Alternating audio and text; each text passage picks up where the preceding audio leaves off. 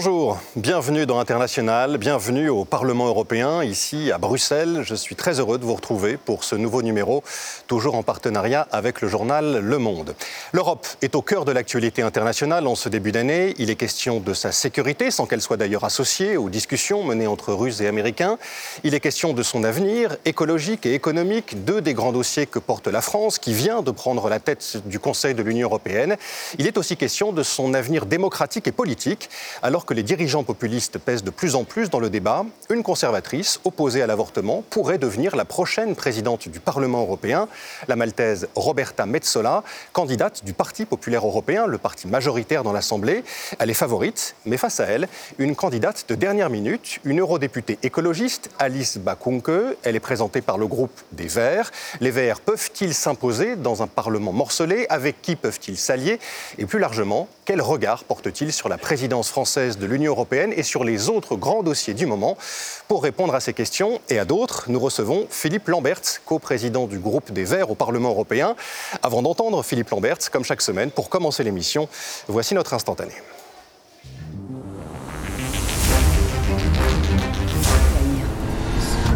Tu crois que le petit prolo s'est mis à genoux devant le grand penseur? Il parle du peuple du matin au soir, mais il pue le mépris de classe. L'extrême droite cesse d'être extrême. Virage à gauche, virage à droite. On va monter très haut comme ça. C'est magistral. On dirait du Rickwart. En plus raffiné quand même. Vous comptez sur moi. La clé c'est Rickwart. On choisit jamais ses alliés. C'est mon heure à moi. Mais va bien te faire foutre On part pas à la guerre sans s'assurer qu'on a... On a 80 députés et une grosse bite. La mienne. Magnifique. C'est amplement suffisant pour partir à la guerre. Je te tuerai. Pour gagner une présidentielle, faut savoir sentir le parfum de l'époque. Et celui de la nôtre, il pue Bonjour Philippe Lambert. Bonjour. Merci d'avoir accepté notre invitation.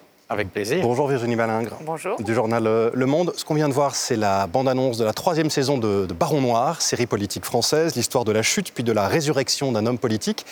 Elle montre aussi les coulisses, euh, souvent violentes, de, la politique. Et c'est une série, Philippe Lambert, que vous aimez particulièrement. Pourquoi? Ah oui, oui, oui, ça c'est une délectation. Je regrette que, que ça n'ait pas continué.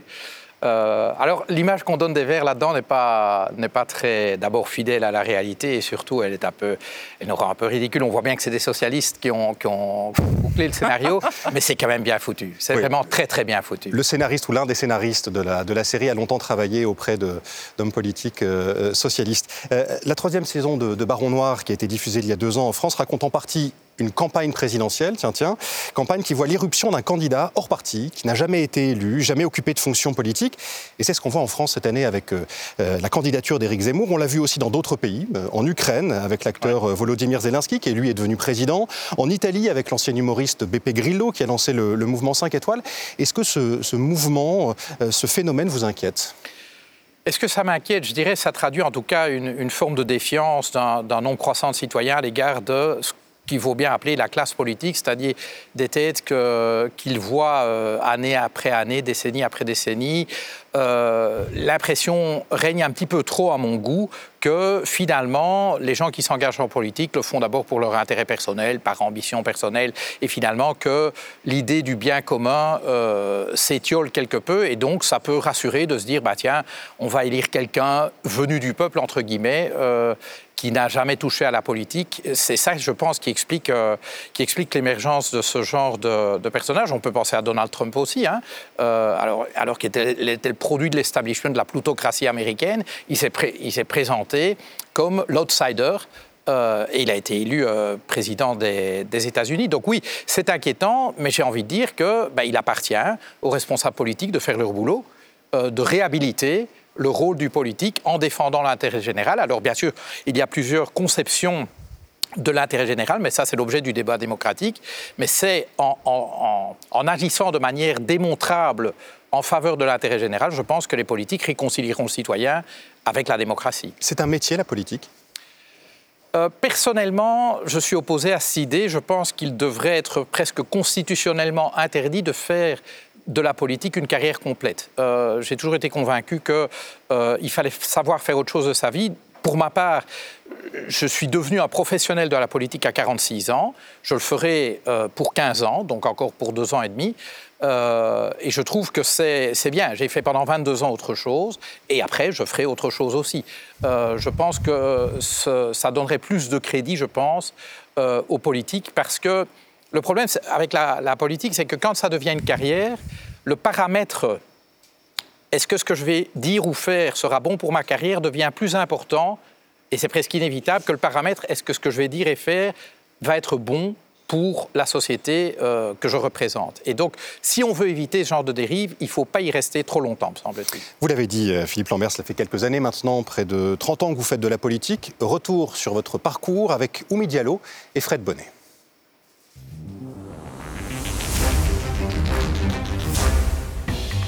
En parcourant votre site internet Philippe Lamberts, on tombe sur la devise olympique plus vite, plus haut, plus fort. Votre credo face à l'urgence climatique. On a déjà perdu beaucoup, beaucoup, beaucoup, beaucoup de temps. Et euh, dire à côté de ça, le lièvre et la tortue, c'est euh, une promenade de santé. Hein. Ingénieur informaticien de profession, vous faites de votre passion, l'écologie, le combat de votre vie. En 2009, vous devenez député européen au sein du Parti écolo. Beaucoup de nos concitoyennes et nos concitoyens qui veulent une société qui soit véritablement durable. Si vous foncez, ce n'est jamais très loin de Bruxelles, où vous naissez en 1963. De la commune populaire d'Anderlecht au Parlement européen, vous devenez, selon les observateurs, l'une des personnalités les plus éloquentes et les plus engagées. Si c'est pour une, Europé une, Union européenne du pouvoir des multinationales qui refuse d'interdire les perturbateurs endocriniens, qui fait des traités de libre-échange favorables aux multinationales, bref, qui pousse l'agenda néolibéral, franchement, on n'en veut pas. En 2013, sur votre proposition, le Parlement et le Conseil européen décident de plafonner les bonus des banquiers de Londres. Une réforme qui vous vaudra le titre d'homme le plus détesté de la City. Les banquiers crient comme des pourceaux qu'on égorge, donc j'imagine que le plafonnement va avoir un impact. Aux formules chocs et tranchantes s'ajoute un sens de la mise en scène. Démonstration face au président français Emmanuel Macron, qui pour sa première grande interview de chef de l'État avait nommé les plus riches les premiers de cordée. Je vous offre cette corde d'escalade, symbole de la cordée à laquelle vous semblez tenir. Devant une assemblée médusée, vous prévenez. Chaque fois que vous agirez pour une Europe plus juste, plus durable et plus démocratique, nous serons à vos côtés. À défaut, vous nous trouverez sur votre route. Je vous remercie. Alors que le 1er janvier, la France a pris la présidence du Conseil de l'Union européenne, vous veillerez à ce que l'écologie soit au cœur des débats, toujours plus vite, plus haut et plus fort. Nous allons revenir dans quelques instants sur euh, l'écologie et votre engagement euh, écologique, Philippe Lamberts. Euh, Emmanuel Macron, vous allez de nouveau le croiser dans l'enceinte du Parlement européen. Ce sera la semaine prochaine, mercredi. C'est là que le président français viendra prononcer un, grand discours, hein, lui qui, dont, le pays préside le Conseil de, de l'Union européenne. Votre groupe va lui répondre. quel message voulez-vous lui adresser? Eh bien qu'il y a réellement urgence sur à peu près tous les, tous les piliers de l'écologie politique, à savoir la question de la durabilité, à commencer par le climat. Il y a une urgence sociale criante. Je veux dire, les inégalités continuent de se creuser en Europe. Il y a une urgence démocratique. On sait très bien que l'état de droit recule, que les libertés fondamentales reculent, pas seulement à l'extérieur de nos frontières et pas seulement en Pologne et en Hongrie, ailleurs dans l'Union européenne. Et, euh, je pense que c'est cet appel-là que nous lui referons. Euh, c'est vrai que depuis quatre ans, euh, l'époque où, où j'ai tenu ce discours face à Emmanuel Macron, les choses n'ont pas vraiment évolué dans le bon sens, que ce soit en France ou ailleurs en Europe. Alors cette fois-ci, ça ne sera pas moi, ça sera notre candidat à la présidentielle, Yannick Jadot, qui lui apportera la réplique au nom du groupe des Verts. Et j'attends avec une certaine impatience de voir ça. C'est pour l'aider à faire démarrer sa campagne? En tout cas, ça, peut être un moment important de sa campagne. Euh, Yannick Jadot sera le seul candidat à la présidentielle présent dans l'hémicycle quand Emmanuel Macron viendra euh, défendre les priorités de la présidence française de l'Union. Et je pense qu'il n'y a pas de meilleure tribune pour Yannick Jadot euh, pour développer sa vision de ce que devrait être l'Union européenne sous sa présidence. Vous serez à Strasbourg mercredi prochain pour écouter euh, Emmanuel Macron. Et la veille, mardi, vous allez élire celle ou celui qui euh, présidera le Parlement européen, celle ou celui qui va succéder à David Sassoli, qui présidait euh, le Parlement européen depuis 2019 et qui est mort mardi. Il devait quitter son poste la semaine prochaine. Avant de parler de ce scrutin, quel souvenir gardez-vous de, de David Sassoli, qui a été un adversaire politique? Ah, ça a été surtout un partenaire politique. Euh, euh, David Sassoli était un socialiste italien. Euh, c'est quelqu'un à la fibre sociale développée. Mais ce que j'ai envie de retenir de lui, c'est que c'était l'antithèse. On, a montré Baron Noir tout à l'heure, une série où on voit beaucoup de requins et de loups en politique. C'était l'antithèse de cela. C'était un homme profondément gentil, profondément à l'écoute, profondément soucieux de construire de construire avec les autres. Et ça, euh, ce sont des qualités qu'on rencontre en politique euh, plus qu'on ne veut bien le croire. Mais en tout cas, il, en était un, excellent exemple. Et, donc j'ai pris beaucoup de plaisir à travailler avec lui. Euh, il savait que de toute façon, euh, ce ne serait plus lui qui serait à la tête du Parlement européen pour la deuxième moitié de la législature. Et c'est vrai qu'il a eu la malchance de devoir présider le Parlement pendant la pandémie essentiellement. Il n'a pas connu vraiment la possibilité de, de mener les travaux du Parlement dans des temps normaux. Ceci étant, il a, fait en sorte que le Parlement puisse continuer à travailler. Et puis, c'est aussi euh, euh, sous son égide que le plan de relance européen a été adopté, que le budget pluriannuel de l'Union pour sept ans, les années 2021-2027, a été adopté. Donc, le Parlement a bossé quand même pendant toute cette euh, période-là. Et je crois que David Sassoli a joué son rôle pour que ce soit possible. Mmh. Vous l'avez dit, Philippe Lambert, David Sassoli devait passer la main. C'était prévu depuis le début de la mandature, depuis 2019. Votre groupe a décidé de présenter une candidate à la présidence du Parlement, la Suédoise Alice Bakunke. Euh, vous l'avez annoncé mardi, candidature surprise, puisqu'il semblait y avoir une, forme de consensus des principaux groupes autour euh, d'une autre candidature, celle de la Maltaise euh, Roberta Metsola, une, conservatrice du PPE, le Parti populaire européen, opposée à l'avortement. Pourquoi avoir attendu ces tout derniers jours avant le scrutin pour présenter cette candidature? Une majorité de, de, mon groupe politique était ouverte à un dialogue euh, avec les trois familles politiques qui constituent la majorité de fait de ce Parlement, c'est-à-dire le Parti populaire européen de Roberta Metsola, les sociodémocrates, les libéraux. Ce sont ces trois groupes politiques qui, en 2019, avaient passé un accord. Nous n'étions pas autour de la table, euh, prévoyant que ben, la première moitié du mandat euh, verrait un socialiste présider le Parlement européen et la deuxième moitié du mandat euh, une ou un membre du Parti populaire européen.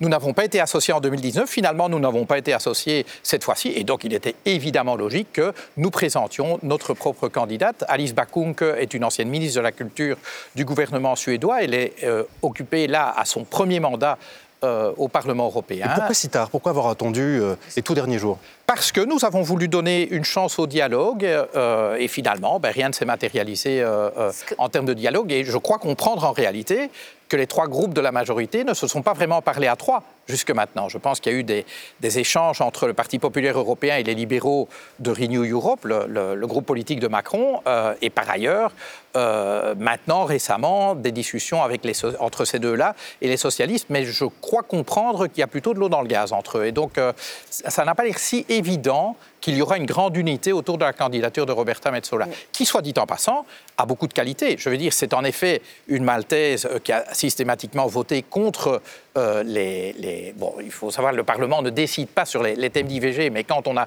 des résolutions euh, qui mentionnent le sujet, ben, elle a plutôt voté dans un sens opposé au nôtre, c'est clair. Mais si on regarde ses votes sur la question de l'état de droit, de la démocratie, d'asile et de migration, pour quelqu'un euh, du camp conservateur, elle est plutôt progressiste. Et donc, je pense qu'il faut avoir une image nuancée de Roberta Metsola. C'est clair que euh, ben, c'est une PPE, c'est pas une verte, et donc on ne peut pas être d'accord sur tout. C'est clair qu'on ne l'est pas sur l'IVG, mais on peut l'être sur d'autres euh, sur d'autres sujets. Mais vous ne trouvez pas que comme signal politique, si, si vous aviez réussi à, conclure un mm. accord avec le PPE, les sociodémocrates et les libéraux de, de Renew, mettre à la tête du Parlement européen une femme contre l'IVG 40 ans après Simone Veil. Vous ne pensez pas que c'était envoyer un signal assez négatif aux Européens, ah, notamment aux Polonais euh, et à d'autres? Oui, et là, là je, peux vous rejoindre dans la mesure où euh, on, a pu croire il y a, il y a quelques années peut-être que le combat pour l'égalité, le combat féministe est un combat gagné. En fait, ça n'est pas le cas. Ça n'est pas le cas. je dirais aujourd'hui, euh, c'est comme si on devait encore reconquérir des choses qu'on croyait acquises. Et là, en effet, ça aurait envoyé un mauvais.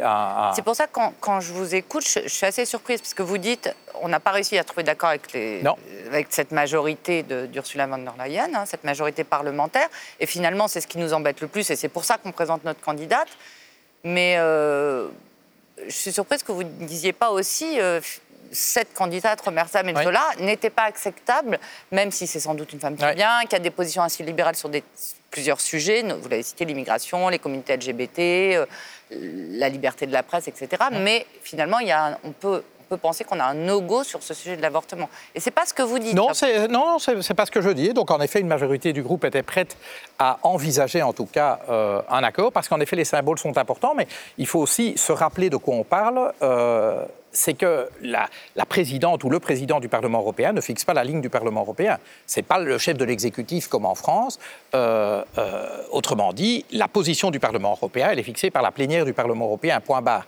Et la présidente ou le président est obligé de défendre la ligne du Parlement européen. Donc j'entends bien ce que vous dites au niveau du symbole, mais au niveau de la pratique de, de, la fonction de président du Parlement européen, ben, en réalité, ses convictions personnelles, elles ne peuvent pas jouer un grand rôle dans cette affaire. Mais je suis d'accord avec vous sur le plan des symboles. Euh, et la symbolique a de l'importance. Hein, politique.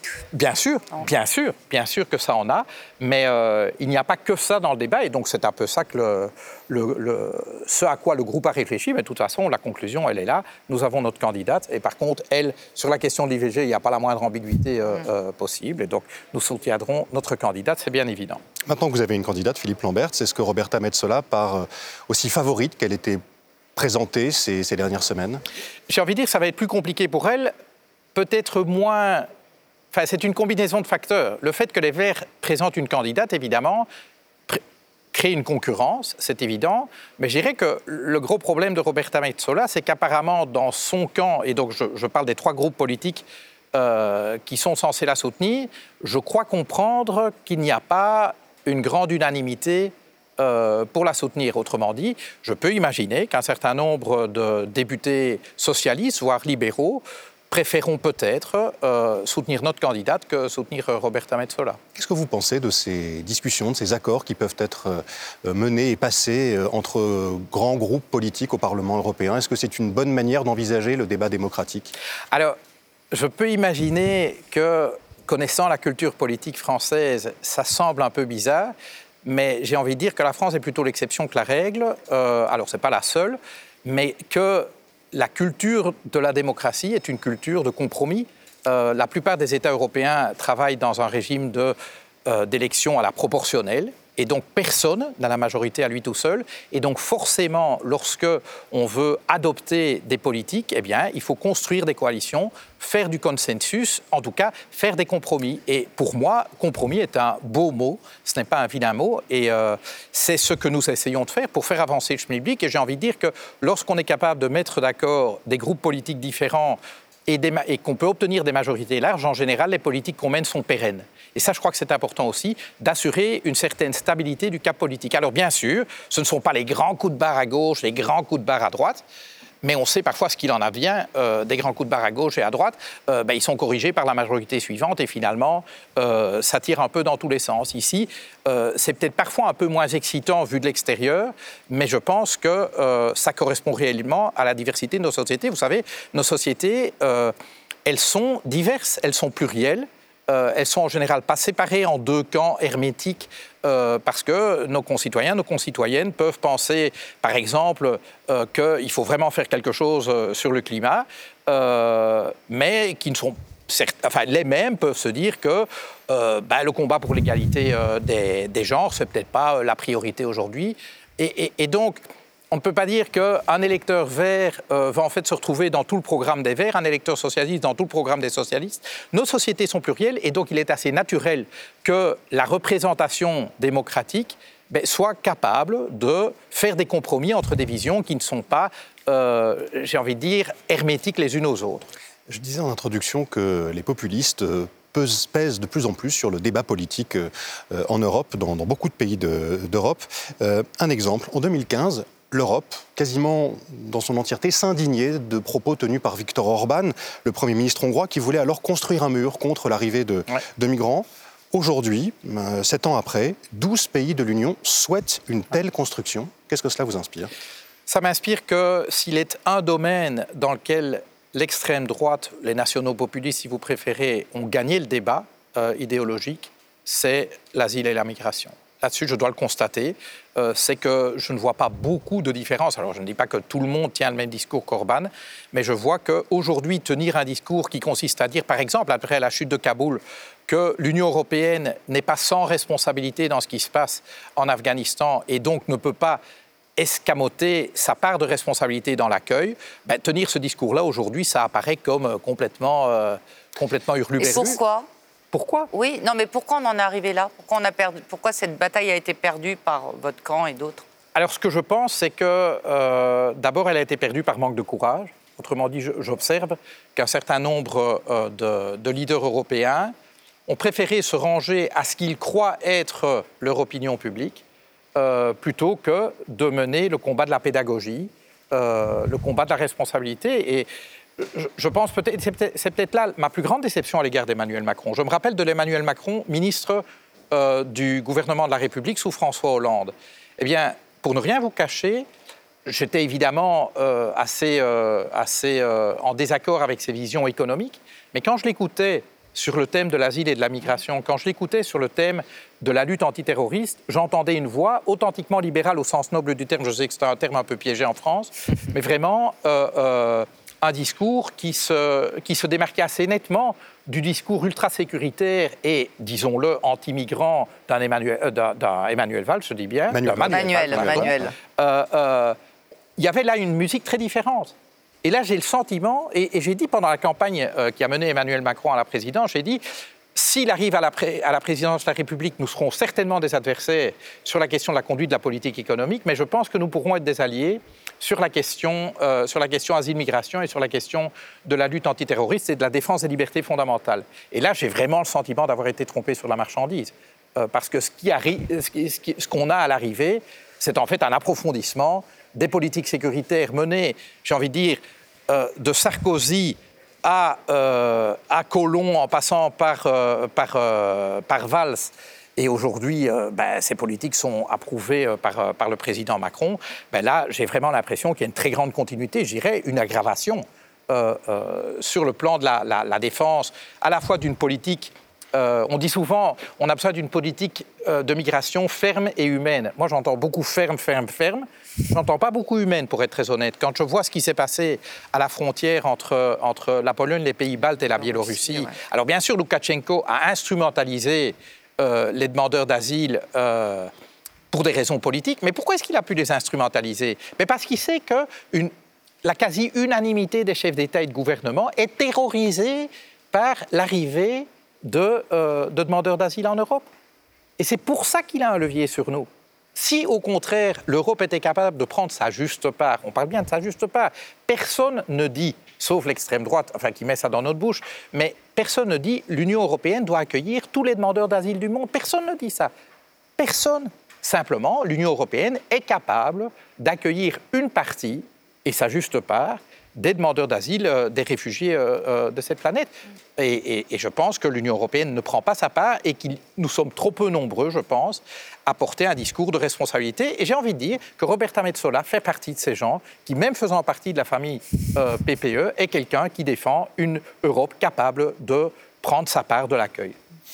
Euh, en Pologne, en Hongrie, et vous le disiez tout à l'heure aussi, Philippe Lambers, l'état de droit est, menacé. On en a beaucoup parlé ces derniers mois. La Pologne a été sanctionnée d'ailleurs financièrement en, octobre euh, dernier. D'autres sanctions financières sont prévues à, l'encontre des États qui euh, pourraient aller à, l'encontre des, droits fondamentaux en, Europe, notamment dans le plan de, relance. est-ce que ces sanctions vous semblent suffisantes, dissuasives, ou est-ce qu'il faut encore aller plus loin contre, les, contre ces États? Bah, Il faudrait déjà utiliser tout l'arsenal qui est à notre disposition. Euh, la question de fond est la suivante. Comment est-il possible que pour accéder au statut de membre de l'Union européenne, on doive satisfaire à toute une série de conditions et puis, une fois qu'on est membre du club, finalement, on peut s'affranchir de ces conditions. Autrement dit, il faut simplement respecter les conditions au moment de l'adhésion, et puis après ça, on peut faire à peu près ce qu'on veut. C'est de ça qu'il faut sortir. Alors, pour l'instant, jusqu'à il y a peu, le seul instrument qu'on avait était ce qu'on appelle la bombe atomique institutionnelle de l'article 7, c'est-à-dire qu'en fait, on suspend le droit de vote d'un État membre euh, au Conseil européen, c'est-à-dire en fait on suspend son statut de membre de l'Union européenne.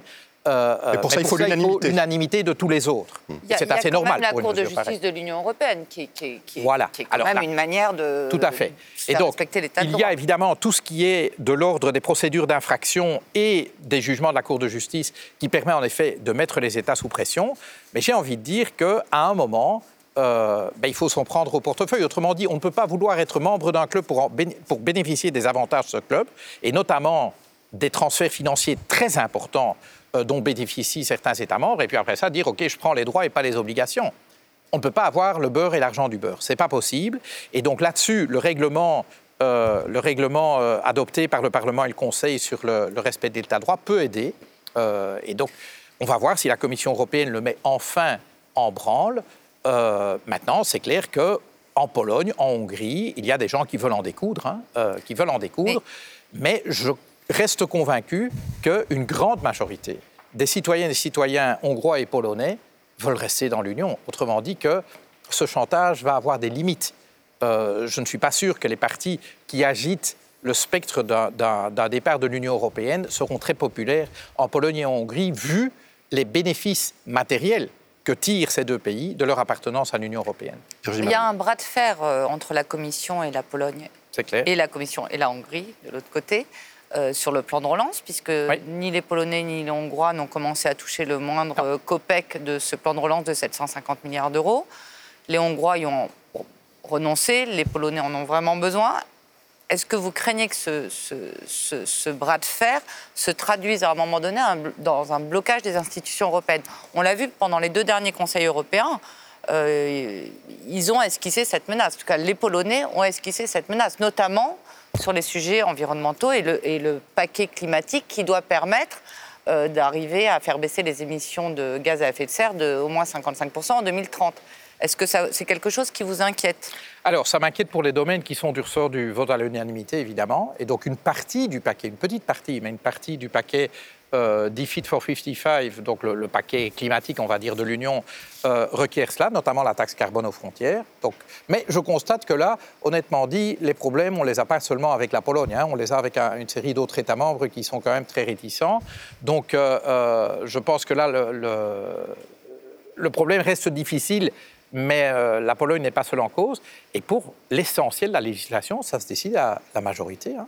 Autrement dit, euh, on peut décider de l'essentiel du paquet climatique de l'Union avec la Pologne dans l'opposition, avec le gouvernement hongrois dans Oui. l'opposition. Mais la Pologne peut attirer la Hongrie, la Slovénie. Enfin, je veux Ouais, dire, euh, il faut voir. Ah ouais, mais il peut y enfin, avoir un ces trois-là, euh, ces trois-là, ça ne fait pas une majorité. hein. pas majorité. Et je pense que euh, il y a peu de pays dans l'Union européenne qui sont prêts à suivre les ultras du gouvernement Kaczynski en Pologne jusqu'au bout. Je pense aussi qu'à un moment, la plupart des gouvernements de l'Union savent aussi compter. Donc euh, là-dessus, je ne m'inquiète pas trop. Ils peuvent toujours faire de la musculation. Alors bien sûr, là où il faut décider à l'unanimité, ça sera compliqué. Mais enfin, bon, la Pologne a quand même besoin d'union. Hein elle a besoin d'union. Alors bien sûr, si elle ne touche pas son plan de relance, ben, euh, elle, est, elle est embêtée. Mais si maintenant on doit s'en prendre au transfert budgétaire de l'Union dans le cadre du budget ordinaire de hein. l'Union, c'est l'étape d'après. Je pense quand même qu'ils vont y réfléchir à deux fois. Et donc, autant je suis absolument partisan qu'on respecte le gouvernement polonais comme un gouvernement parfaitement légitime, mais ce gouvernement doit respecter les engagements qu'il a pris euh, au moment de son adhésion à l'Union européenne. Cela fait deux semaines maintenant que la France a, a pris la présidence du Conseil de l'Union européenne. Nous allons parler des, des grands sujets sur lesquels Paris veut travailler dans quelques instants. Avant cela, un, un mot du contexte. L'épidémie de Covid, elle flambe depuis euh, quelques semaines en, en Europe et le débat se cristallise dans certains pays autour du pass, pass sanitaire, pass vaccinal. Un pass qui suscite euh, chaque semaine ou presque colère et manifestations sur le continent européen.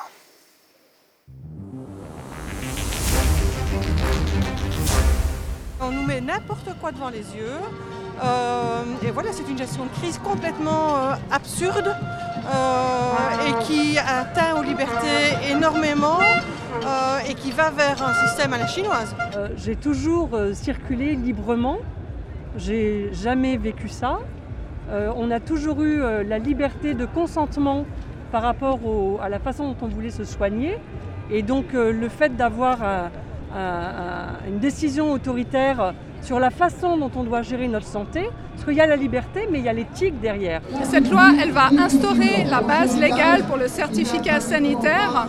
Donc c'est discriminatoire, ça va créer une société à deux vitesses et c'est pas du tout en accord avec notre constitution et nos valeurs euh, suisses. Le pass sanitaire, vaccinal, est-ce que vous y êtes favorable, Philippe ah ben, C'est déjà deux choses différentes, vous voyez. Donc les, les Verts se sont rangés derrière le, le, le pass sanitaire européen. Euh, parce qu'il euh, ben, y avait un besoin, en tout cas, de, de, de, de donner de l'air, honnêtement dit, à, à ce moment-là. C'était de, sauver la saison touristique euh, au sud de l'Europe. Euh, euh, on a décidé, plutôt que de le laisser 27 États membres avec, avec chacun leurs recettes individuelles, on a décidé d'instaurer un pass sanitaire européen. Nous l'avons soutenu parce qu'il y avait un certain nombre de garanties en termes de protection des données, et beaucoup de passes sanitaires nationaux n'offrent pas ces garanties, et surtout parce qu'il y avait la garantie d'une non-discrimination. Autrement dit, entre des gens guéris, des gens testés, des gens vaccinés, on ne faisait pas de différence. Or, ce qui est en train de se passer, c'est qu'on est en train de réellement créer de la discrimination. Et je ne vous parle pas de la question du respect des données, euh, des, données de la vie privée. Et donc c'est ça qui ne va pas. Et là, à un moment, il faut assumer politiquement. Si le, pouvoir décide, si les, les responsables politiques pensent qu'il faut obliger, rendre obligatoire la vaccination, alors qu'ils l'assument politiquement. Mais le faire par le biais d'un passe vaccinal qui en fait consiste à, passez-moi l'expression, emmerder, hein, pourrir la vie des gens qui ne sont pas vaccinés. Référence au mot tenu par Emmanuel Macron il y a quelques Je trouve ça intellectuellement malhonnête.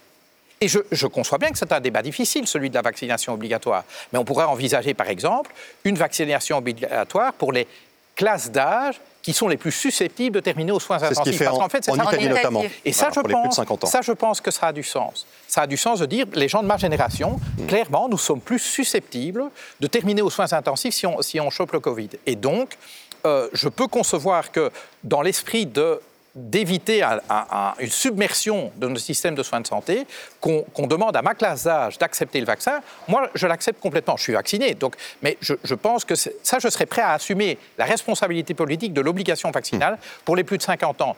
Mais aujourd'hui, le, le, le, le pass vaccinal ou l'obligation ou, la vaccination des enfants, honnêtement dit, je ne vois pas très bien ce que ça apporte.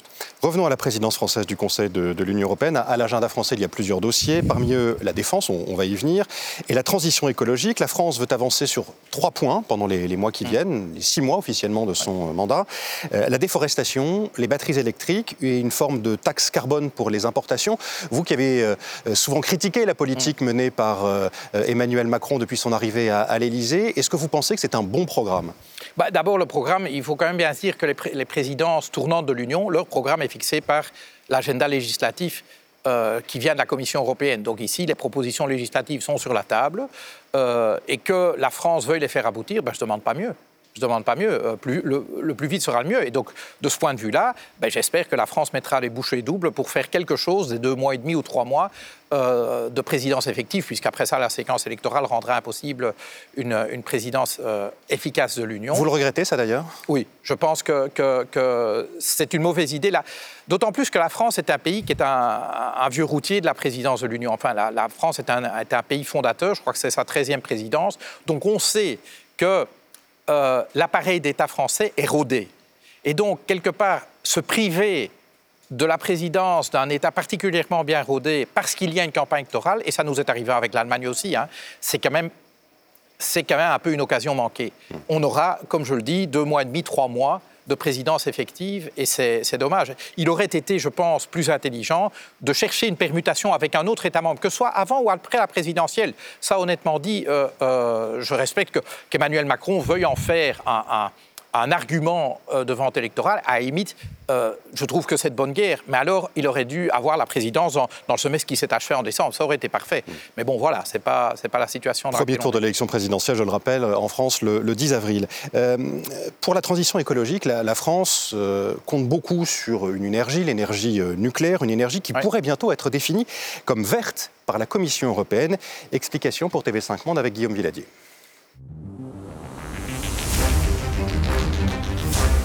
Des centrales nucléaires pour lutter contre le changement climatique. On savait que le sujet était controversé, en discussion depuis des mois. En envoyant sa proposition de texte en plein réveillon du Nouvel An, la Commission européenne n'a pas forcément choisi l'apaisement. Les opposants à l'énergie atomique sont furieux. La proposition de la Commission sur la taxonomie est une provocation sur le plan de la procédure. Sur le plan du contenu, cette proposition risque d'écologiser la technologie risquée du nucléaire. Même réaction en Autriche ou encore en Allemagne. Berlin a fermé la semaine dernière l'une de ses trois dernières centrales atomiques et promet de débrancher les deux autres avant la fin 2022. Pas question dès lors de soutenir un projet qui classe le nucléaire comme une activité verte durable pour l'environnement. Mais au sein de l'Union européenne, les antinucléaires sont loin d'être majoritaires. En octobre dernier, dix gouvernements européens signaient une tribune pour que l'énergie atomique soit considérée comme une énergie nécessaire à la transition écologique. Parmi les signataires, des pays d'Europe centrale comme la Hongrie, la République tchèque ou la Pologne qui doivent remplacer leurs centrales à charbon très polluantes, mais aussi la France. Paris veut relancer sa filière atomique, l'un de ses fleurons industriels. Pour les antinucléaires, ce n'est pas un hasard si le projet doit être voté en pleine présidence française de l'Union européenne. Emmanuel Macron est en train de faire un lobby euh, démentiel au niveau européen pour faire inclure le nucléaire dans la taxinormie euh, verte européenne. Or, le nucléaire est une énergie sale, est une énergie coûteuse. Chaque État membre et le Parlement européen examineront la proposition. Pour le rejeter, il faudrait une majorité d'au moins 20 pays représentant 65% de la population européenne, une hypothèse peu probable. la décision doit être annoncée dans, les jours qui viennent, que l'énergie nucléaire soit définie comme verte pour pouvoir avoir accès à des, financements, euh, parce qu'elle n'émet pas donc de dioxyde de carbone. Euh, est-ce que c'est une décision que vous souhaitez aussi, Philippe Non, alors je voudrais d'abord corriger euh, un élément du, sujet. Le Parlement européen peut à la majorité rejeter ce texte également. Et il suffit qu'un des deux co-législateurs, Parlement ou Conseil, le rejette. Au Conseil, c'est très peu probable, mais au Parlement, ce n'est pas impossible. Alors, est-ce que, de quoi parle-t-on d'abord? On parle en fait du label bio de la finance. Euh, dans nos supermarchés, on vous vend de la nourriture bio comme on vous vend de la nourriture non bio. Mais une chose est sûre, c'est qu'on n'appelle pas bio de la nourriture non bio. Donc on n'interdit pas de vous vendre euh, un, steak haché euh, non bio, mais simplement on ne peut pas l'appeler bio. Et c'est ça, c'est de ça qu'on parle.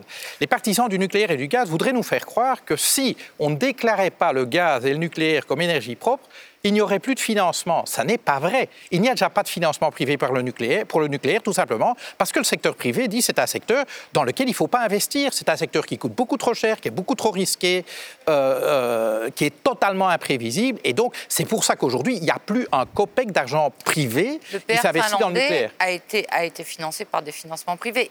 le PR finlandais, il a été financé par des financements privés. Et les petits réacteurs que les Belges, entre nous soit dit, envisagent de prendre. Non, mais ils sont sortis du nucléaire et maintenant ils nous disent les petits réacteurs, on va, on va regarder. Bon. les enfin, je crois que l'équation financière des petits réacteurs, ça encore pire. Ça peut être du financement privé. Eh bien, on verra. On, verra. En tout cas, ce qui est sûr, je pense que c'est que, c'est que ce qu'il faut, c'est que le label de finance verte soit pour des activités authentiquement vertes. Ça ne veut pas dire que du jour au lendemain, il est interdit de faire du gaz ou du nucléaire. Simplement, il n'est pas normal que le, gaz et, le nucléaire jouissent quelque part d'un bonus en termes de coûts de financement auquel ils n'ont pas droit. Tout simplement, aujourd'hui, en fait, qu'est-ce qui se passe? La demande pour des produits financiers verts explose de la part des investisseurs, que ce soit des petits investisseurs ou des gros investisseurs. Il importe donc que le label investissement vert soit un label authentique. Alors évidemment, ça va se traduire probablement par un renchérissement du crédit pour des activités non vertes. Mais ça, c'est la loi du marché. Et les défenseurs du marché ne doivent pas se plaindre que euh, des activités qui sont polluantes, ben, quelque part, doivent payer le juste prix de, l'impact qu'elles ont sur l'environnement. Les, défenseurs de ce projet disent aussi que cela pourrait servir à, canaliser les fonds européens et à empêcher certains fonds étrangers de venir financer des, euh, de l'énergie nucléaire ou, du gaz, puisque vous, vous Mais ça, de nouveau, c'est de la désinformation. Hmm. C'est de la désinformation. Si un fonds d'investissement qatari a envie de payer les 6 EPR de Macron, Russe, il, peut le faire, il peut le faire. Hmm. Il peut le faire simplement. Euh, ça sera à lui de fixer, euh, de fixer les conditions auxquelles il prête de l'argent à, l'État français. Maintenant, je souhaite bonne chance. Euh, je pense que le, prototype de PR à Flamanville a encore été. Enfin, je lisais Le Monde l'autre jour. j'ai l'impression qu'on fait un coupé-collé du même article tous les six mois pour dire plus cher, plus, plus, plus tardif. Donc, Donc voilà, euh, mais, et de nouveau, c'est vrai que le nucléaire émet moins de CO2, c'est tout à fait vrai. Mais c'est aussi vrai que le nucléaire laisse des déchets qui vont durer, pour certains d'entre eux, des centaines de milliers d'années. Et ça, on ne peut pas juste dire, ah ben c'est pas un sujet parce qu'il y a le climat. Non, c'est un sujet. C'est un sujet. Et par ailleurs, monter, enfin, présenter, alors qu'il nous reste 8 ans à peu près pour prendre le virage, présenter le nucléaire comme la solution quand on sait que le PR de Flamanville, c'est combien? 12, 13 ans, je ne sais plus, enfin bref, aucun projet nucléaire démarré cette année-ci n'arrivera à maturité avant 2030. Donc, allez, présenter ça comme une solution, c'est aussi un peu sous de la gueule des gens. Ça n'est pas une solution.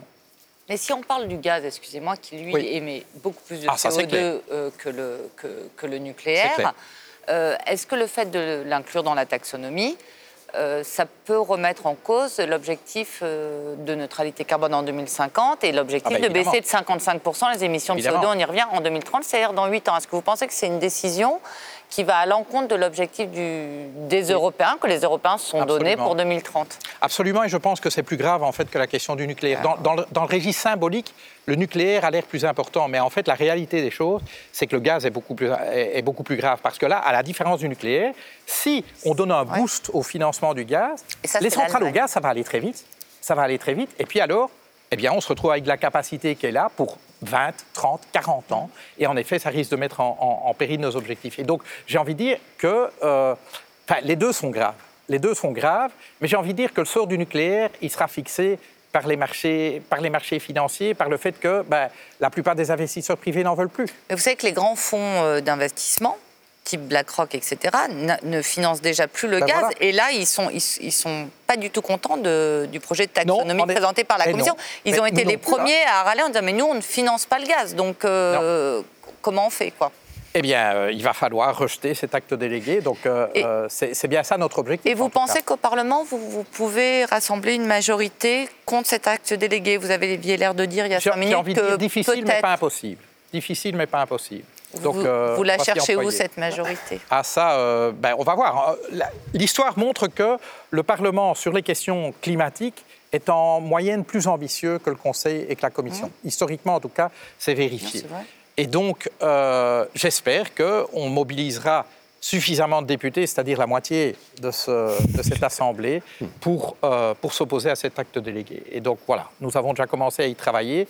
Euh, les contours de cette majorité, ils sont encore à déterminer, mais je ne vais pas non plus vous raconter toute notre stratégie, parce que certains voudront la faire dérailler. Certains euh, voudront la faire dérailler. Donc, euh. La transition écologique est, l'un des sujets qui domine le débat politique en Europe. Ça se voit, ça s'entend dans, les médias, ça se voit aussi euh, dans les urnes, puisque les Verts ont, progressé hein, lors des, élections, lors des, dernières années. illustration avec ce sujet de nos consoeurs d'Arte, Sarah Hofmeyer et Anne-Lise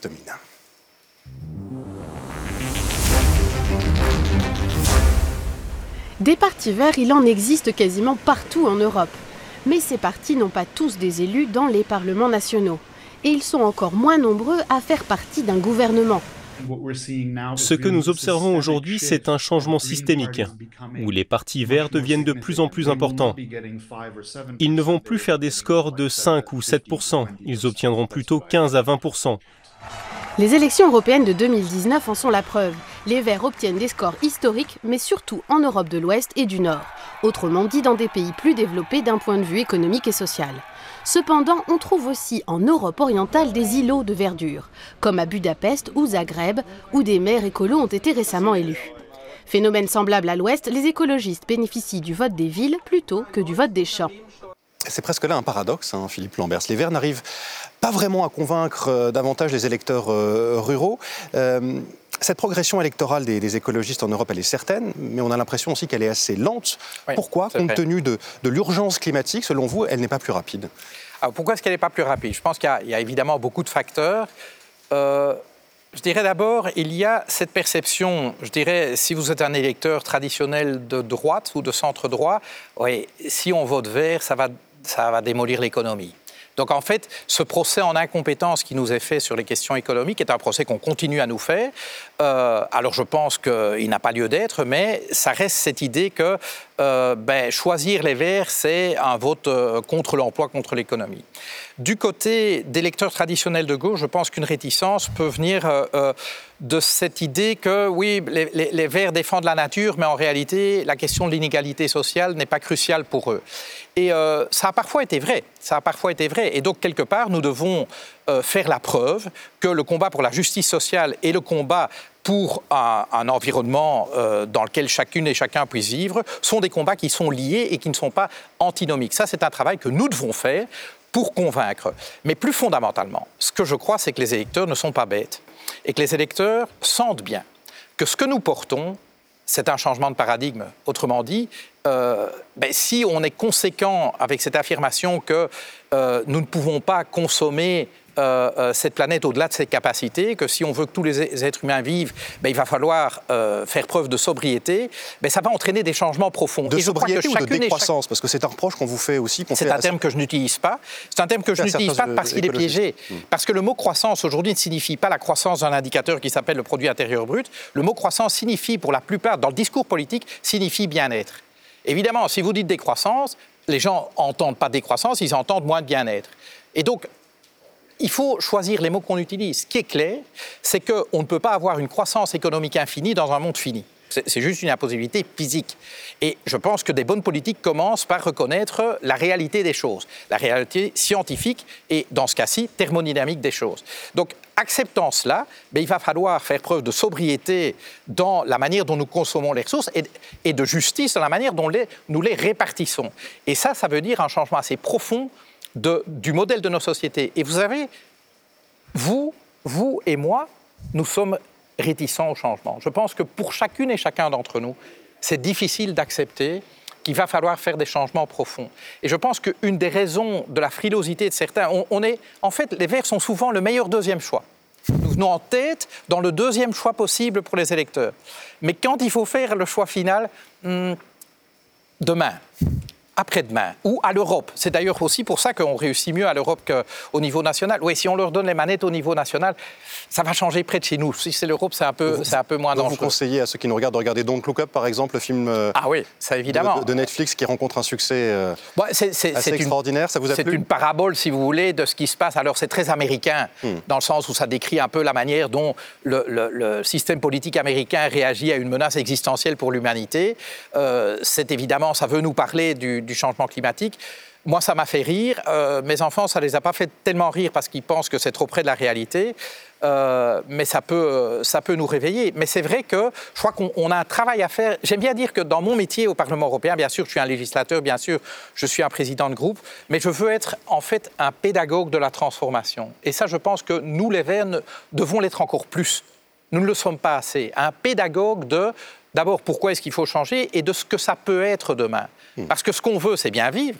Je veux dire, ce, qu'on veut, c'est pas la lampe à huile ou vivre comme des amis. Encore, encore que peut-être les amis vivent bien, après tout.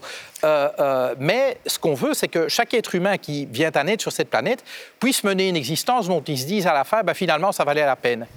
J'ai vu, j'ai bien vécu. Eh bien là, il y a un gros boulot à faire. Et tout le monde se rend bien compte, je pense, enfin tout le monde non, mais je pense que beaucoup de nos concitoyens se rendent compte en tout cas que le système dans lequel nous vivons aujourd'hui est en train de saccager la planète, mais aussi de saccager beaucoup d'existences. Parlez aux gens de leurs conditions de travail aujourd'hui, hmm. euh, ben, ils ne vont pas vous dire qu'ils trouvent beaucoup de plaisir dans, leur boulot quand ce sont des cadences toujours plus infernales, un, staffing toujours moindre et on doit toujours faire plus avec moins de moyens. Hein. Combien de fois on a entendu ça? Je pense qu'il y, y, a à la fois une aspiration au changement et une peur par rapport au changement, et c'est très humain. Qu'est-ce que vous pensez de l'action d'Emmanuel Macron sur euh, son quinquennat, puisque vous parliez des Amish, en matière d'écologie, justement? Mais Je crois que Emmanuel Macron est un grand écolo jusqu'au moment où être écolo heurte les intérêts de ses principaux soutiens, qui sont les rentiers. Et donc, que ce soit les rentiers de l'agro-business français, que ce soit les rentiers du nucléaire français, que ce soit les rentiers euh, de, des fossiles, hein, euh, Total Énergie, je pense, euh, est bien placé sur ce ce plan-là. eh bien, alors, il se retient d'agir. C'est-à-dire agir tant que ça coûte rien à personne. Mais lorsqu'il faut agir et que ça coûte, en fait, aux principaux bénéficiaires du système économique d'aujourd'hui, ben, il s'arrête. Il s'arrête. Et donc, pour moi, c'est peut-être la, partie de la démonstration la plus facile à faire du fait que euh, ben, Macron n'est pas l'homme de la situation euh, pour rentrer dans le 21e siècle. Quelque part, Macron est peut-être le, produit le plus accompli de la dernière idéologie du XXe siècle, le néolibéralisme. Philippe Lambert, il nous reste euh, très peu de temps quelques mots quand même sur la, défense européenne, puisque ce sera l'un des thèmes de la présidence française de, l'Union. Elle souhaite renforcer la France, cette défense commune, très faible aujourd'hui. On voit aussi que les Européens ne sont pas considérés euh, par les Russes, par les Américains qui ont discuté euh, ces derniers jours. Est-ce que vous êtes favorable à un renforcement de la défense commune euh, Alors là-dessus, je serais plutôt d'accord avec Emmanuel Macron. Maintenant, il faut encore qu'on s'entende sur la manière de travailler. Mais c'est évident que si les Européens ne sont pas pris au sérieux par Moscou ou d'une certaine manière par Washington, c'est parce qu'ils sont d'abord infoutus d'avoir une vision commune de quels sont leurs intérêts stratégiques et de se donner les moyens de les défendre. Et là, je pense que nous avons d'abord à avoir un regard sévère sur nous-mêmes. Avant de se plaindre que nous ne sommes pas invités à Genève, il faudrait peut-être d'abord qu'on ait une colonne vertébrale commune. Et donc, je sais que euh, sous la présidence française, on devrait adopter cette fameuse boussole géopolitique commune, c'est le début du début. Euh, on aurait déjà dû faire ça il y a bien longtemps. Très rapidement, on a parlé un peu en filigrane au cours de cette interview de l'élection présidentielle euh, française. Je le rappelle, premier tour le 10 avril. Quel regard portez-vous sur, sur la campagne? Je suis inquiet parce que c'est une campagne, me semble-t-il, où on polarise toujours plus la société française. Et de nouveau, le, débat démocratique consiste à confronter des visions différentes. Et c'est très bien. Mais, tenter d'enfoncer un coin entre différentes parties de la population est délétère pour la démocratie. Parce que demain, il faudrait quand même qu'on vive ensemble. Et quand on monte une partie de la société contre une autre, et, je ne vais pas nommer un ou une candidate en particulier, parce qu'ils sont plusieurs à faire cela, eh bien, je pense que on, nuit à, la démocratie tout simplement. Je pense qu'il ne faut pas faire d'unanimisme de façade et de dire finalement on est tous d'accord sur le climat, on a les mêmes méthodes. C'est pas vrai. Il y a des visions différentes qui s'affrontent mais il va quand même falloir demain réunir le pays pour le faire entrer dans le 21e siècle. Et, ça, après avoir monté une partie des Français contre l'autre, ça sera très difficile. Et peut-être que ce sera Yannick Jadot qui est donc le ah ben, candidat. c'est ce que je souhaite. Qu'est-ce que vous pensez de sa campagne Ce que je pense de la campagne de Yannick Jadot Ah ben, il va falloir passer le turbo maintenant. On est dans la phase presque finale de la campagne. Euh, je l'ai dit à Yannick, c'est le match de sa vie. Il faut qu'il donne tout maintenant pour qu'on on, voit que l'écologie politique est la véritable alternative. Merci beaucoup. Merci euh, Philippe Lambert. Merci d'avoir euh, répondu à nos questions dans International en partenariat avec le journal Le Monde.